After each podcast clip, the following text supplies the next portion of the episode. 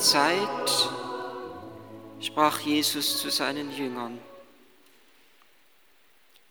Euer Herz lasse sich nicht verwirren.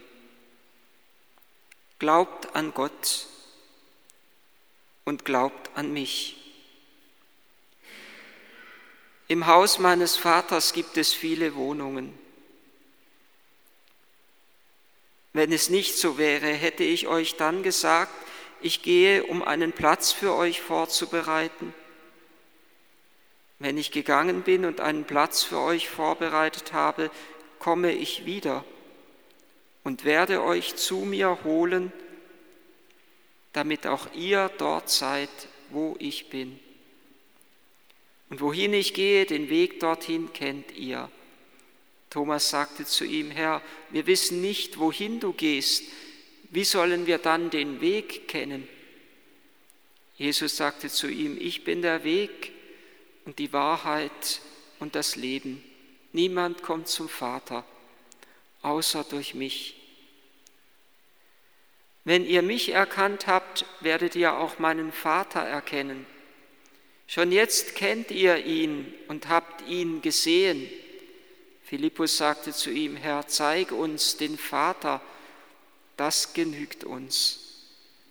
Jesus antwortete ihm, schon so lange bin ich bei euch und du hast mich nicht erkannt, Philippus. Wer mich gesehen hat, hat den Vater gesehen. Wie kannst du sagen, zeig uns den Vater? Glaubst du nicht, dass ich im Vater bin und dass der Vater in mir ist? Die Worte, die ich zu euch sage, habe ich nicht aus mir selbst. Der Vater, der in mir bleibt, vollbringt seine Werke.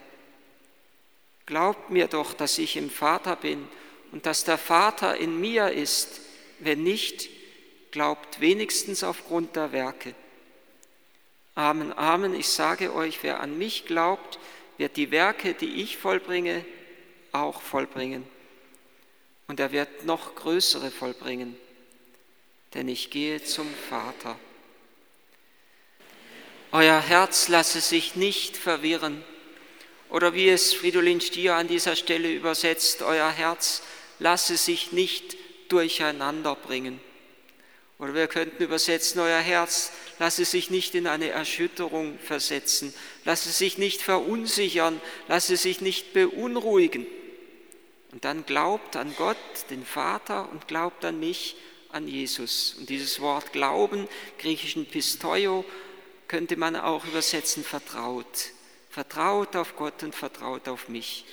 Und Jesus sagt diese Worte im Abendmahlsaal unmittelbar vor dem Karfreitag, unmittelbar vor dem Tag, der die größte Erschütterung im Herzen der Jünger auslösen wird und unmittelbar vor, seinem eigenen, vor seiner eigenen Erschütterung im Ölbergsleiden, wo er betet und ringt und versagt, zum Vater sagt, Vater, rette mich aus dieser Stunde.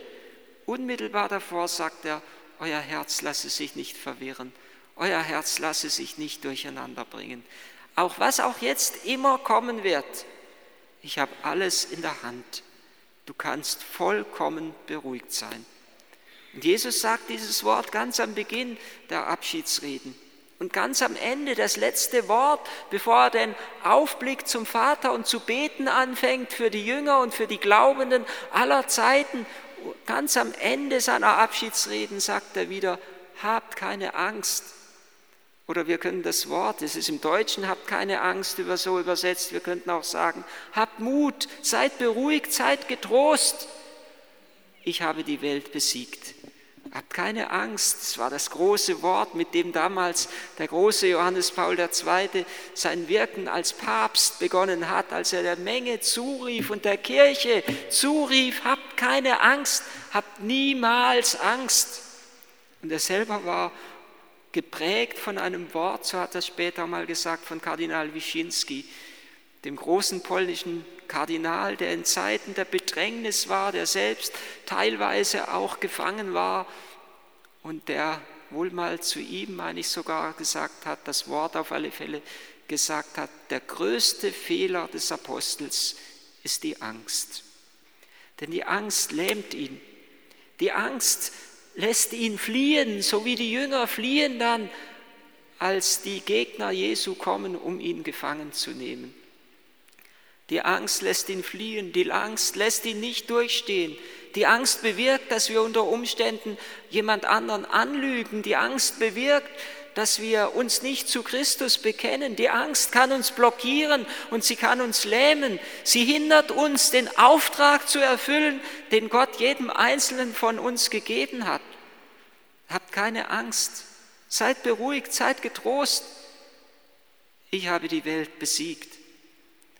Und Jesus möchte uns da hineinnehmen in ein großes Vertrauen in eine große innere Beruhigtheit, in eine große innere Sicherheit. Dieses Wort, euer Herz lasse sich nicht verwirren, muss einen Widerhall finden in der ganzen Zeit der Kirchengeschichte und in unserem persönlichen Leben. Unablässig soll uns dieses Wort begleiten in unserem Herzen, in den verschiedensten Situationen, wo wir uns aus der Fassung bringen lassen wo wir vielleicht die Geduld verlieren oder die Nerven verlieren oder wo wir uns, wo wir uns völlig überfordert fühlen oder wo wir nicht mehr wissen, wie es weitergeht oder wo wir irgendeiner Krankheit oder unter Umständen gar dem Tod bevorstehen. Und Jesus beruhigt uns. Und er sagt, habt keine Angst. Und er sagt, euer Herz lasse sich nicht verwirren, euer Herz lasse sich nicht durcheinander bringen. Der Versucher der Teufel heißt auf Griechisch Diabolos. Und das heißt wörtlich übersetzt der, der alles durcheinander wirft. Der, der uns aus der Fassung bringen will. Der, der will, dass wir durcheinander geraten. Der, der Chaos anrichtet in unserem Leben. Und Jesus sagt, lasst euch nicht durcheinander bringen. Lasst euch nicht verwirren. Und er öffnet uns den Ausblick auf die ewige Herrlichkeit. Er möchte, dass wir durch die Not dieser Zeit hindurchschauen in die Herrlichkeit, die er uns bereitet und wo wir völlig beruhigt sein können.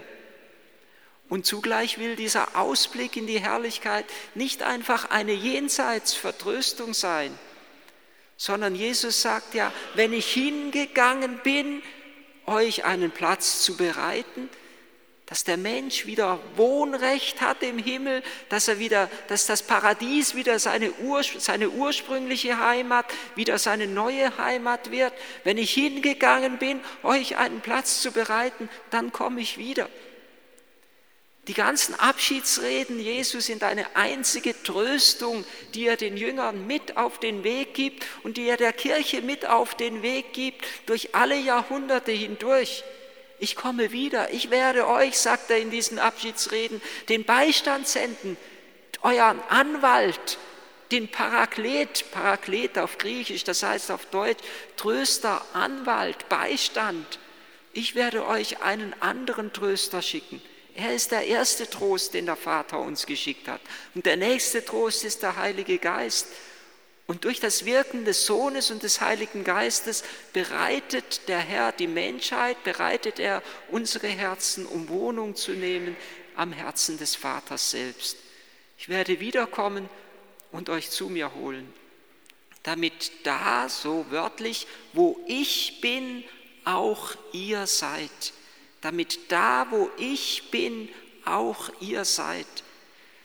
Und Jesus hatte unmittelbar zuvor, einige Tage zuvor, vor dem Abendmahl, als einige Griechen kamen und Jesus sehen wollten und dann Andreas und Philippus zu Jesus kommen und zu ihm sagen, du, sie wollen dich sehen. Und Jesus sagt dann, wenn das Weizenkorn nicht in die Erde fällt und stirbt, bleibt es allein, wenn es aber stirbt, bringt es reiche Frucht. Und er sagt weiter, wenn einer mir dienen will, so folge er mir nach. Und da, wo ich bin, wird auch mein Diener sein.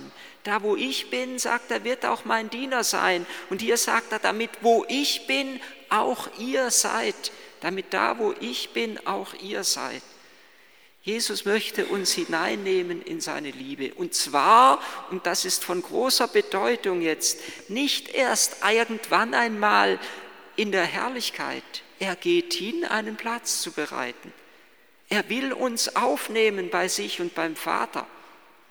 aber er kommt auch wieder, damit da, wo ich bin, auch ihr seid, nicht erst eins, sondern jetzt schon sollen wir Christus nachfolgen. Da, wo ich bin, da wird auch mein Diener sein. Auch in die Dynamik des Kreuzes, in die Dynamik der größten Liebe und in die Dynamik der Hingabe sollen wir Christus nachfolgen. Da, wo ich bin, da wird auch mein Diener sein. Und nur wenn wir da sind, wo er ist, kann unser Herz beruhigt sein.